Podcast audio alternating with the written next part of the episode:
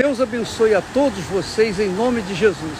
Eu começo essa live mostrando a beleza, uma beleza imensa da nascente, de uma das nascentes do Rio Jordão. E primeiro eu quero mostrar as imagens, algumas imagens. Olha só como é bonito o lugar. Muito bem.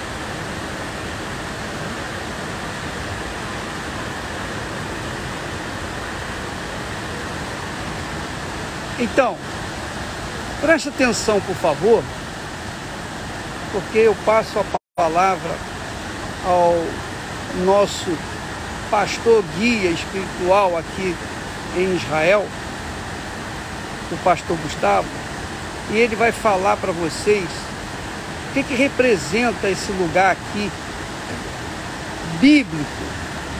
Esse aqui é o pé do Monte Hermon. Quando Jesus foi no Monte Hermon, lembra? Ele pegou Pedro, Tiago e João e subiu no Monte Hermon. Então, o que, que aconteceu? Eu quero pegar você. Então, o que, que aconteceu? Quando Jesus desceu do Monte Hermon, aí fica a critério aqui do pastor Gustavo. Na realidade, bispo, é quando antes dele subir para a transfiguração, ele passou por esta região e aqui ele falou que para Pedro que sobre ele essa rocha ele iria instituir a igreja, que as portas do inferno não prevalecerão. Por quê?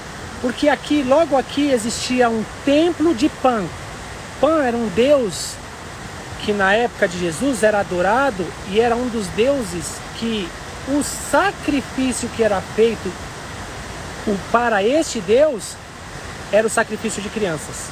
Então aqui em Israel as pessoas vinham para este local próximo ao Hermon para sacrificar crianças.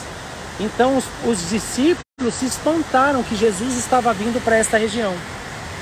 E foi aí o espanto, mas Jesus veio para quem? Veio para o sofrido, veio para aquele que, que tinha, tem a sinceridade, que quer o quê? Que quer buscar a Deus. E eles achavam que sacrificando as crianças eles estariam agradando a Deus. E por isso que Jesus veio aqui. Então esse local aqui representa isso, as portas do inferno. Por quê? Porque aqui eram sacrificados, jogados os bebês, os, as crianças eram sacrificadas ao, ao Deus Pan. Então, vamos mostrar agora um, uma parte desse local onde sacrificava a criança. É, você vai ver agora, espera um momentinho.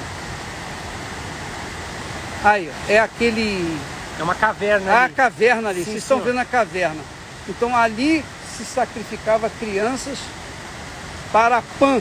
Para Pan, sim senhor. Se comentava que aqui era a porta do inferno. Por quê? Porque para o povo, para as pessoas, não existia algo mais. uma coisa drástica sacrificar um, um ser humano, uma pessoa. Por isso que eles comentaram que aqui era a porta do inferno.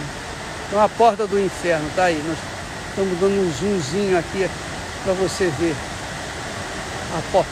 Era aqui que se sacrificava crianças. E é interessante você falar sobre esse fato. Quando Jesus disse, quando Jesus disse assim, você tem que entender, minha amiga e meu caro amigo. As portas do inferno não prevalecerão contra a minha igreja. Está justamente naquele texto onde Jesus faz a primeira pergunta aos discípulos: Quem vocês pensam que eu sou? Aí uns falaram: Bom, o senhor, uns dizem que o senhor é Elias, não é isso? Sim, senhor. Outros dizem que é Moisés, outros dizem. Cada um tinha uma definição de Jesus. Mas vocês, o que, que vocês acham a meu respeito? Aí Pedro, intrépido, corajoso, muito, muito, muito é, assim, que avançava na frente dos discípulos. Ele disse assim: Tu és o Cristo, o Filho do Deus vivo. tu és o Cristo, Filho do Deus vivo. Você pode encontrar lá em Mateus 16, versículo 16. E então Jesus respondeu para Pedro e disse-lhe: Bem-aventurado és, Simão Barjonas.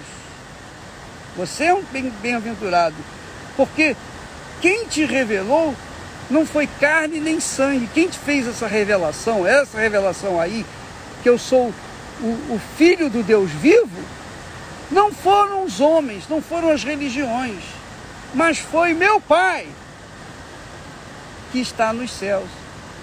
E também te digo, olha só, aí ele diz: Eu também te digo que tu és Pedro, e sobre esta pedra, quer dizer, sobre esta revelação, edificarei a minha igreja, e as portas do inferno não prevalecerão contra ela. Então, na igreja católica, prega-se que, que, é, que quando Jesus falou que tu és Pedro, e sobre esta pedra, quer dizer, sobre Pedro, que, se, que representa a pedra, ele edificaria sua igreja. Não é, não tem nada a ver, é, isso aí é um engano.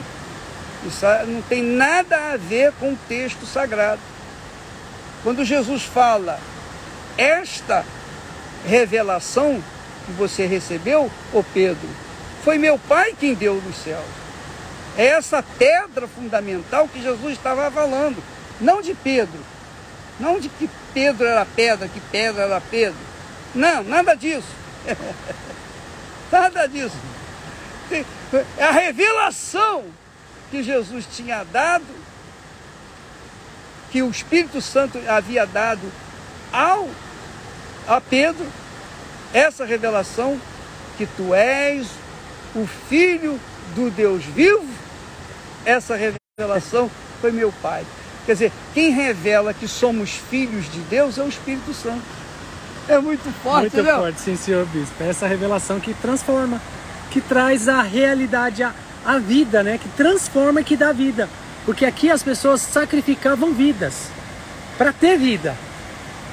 E Jesus, Pedro recebeu essa revelação de Jesus, de, do Espírito Santo, que Jesus era o caminho para essa vida. A vida que as pessoas aqui estavam buscando. Neste lugar, buscavam vida. Um lugar de maldição. De maldição, de medo, de, de, de sacrifício de vidas. Ele entendeu essa revelação, ele recebeu essa revelação. Agora, isso aqui ensina pra gente, o Gustavo, que somente quando a pessoa recebe o é. Espírito Santo, somente ela entende que ela realmente é filha de Deus.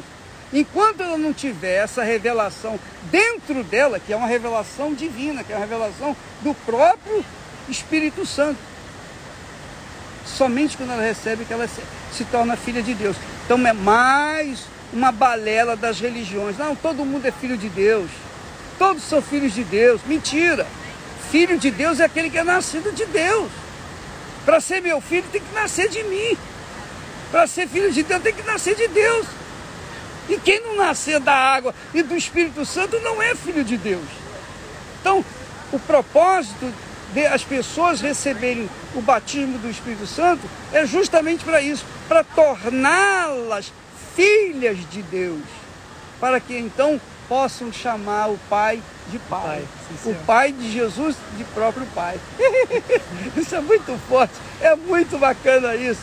Você, minha amiga e meu caro amigo, aprenda isso, mas não só tenha esse conhecimento, coloca-o em prática para você receber essa revelação do Espírito Santo, revelação do Pai, para você nascer de Deus, para você ser filha de Deus, filho de Deus, você tem que nascer do Espírito Santo. Ele que tem que revelar Jesus para você, não somos nós.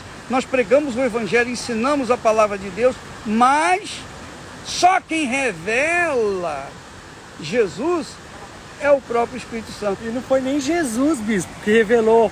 Não. Foi o Espírito Santo que revelou para Pedro. Não foi Jesus que falou para Pedro. o Senhor vê como é forte isso. Foi Jesus, o Espírito Santo revelou para Pedro que Jesus era o Filho de Deus. É, é, É, é confirmando o que o Senhor falou, que não há outra chance, não há outra forma, só com o recebimento do Espírito Santo há essa revelação, há essa certeza de que Jesus é o Filho de Deus. Não é bacana? Domingo, domingo, às 7 horas da manhã, como também às 10 horas, ao vivo, estaremos ao vivo, às, em especial às 10 horas da manhã, em todo o Brasil, horário de Brasília, levando você a oração e clamando para que Deus venha cumprir a sua palavra na sua vida e você receba o Espírito Santo. Se você crê, você vai receber. Se você não crê, vai fazer o quê? Tá bom? Deus abençoe a todos vocês. Em nome do Senhor Jesus. Amém.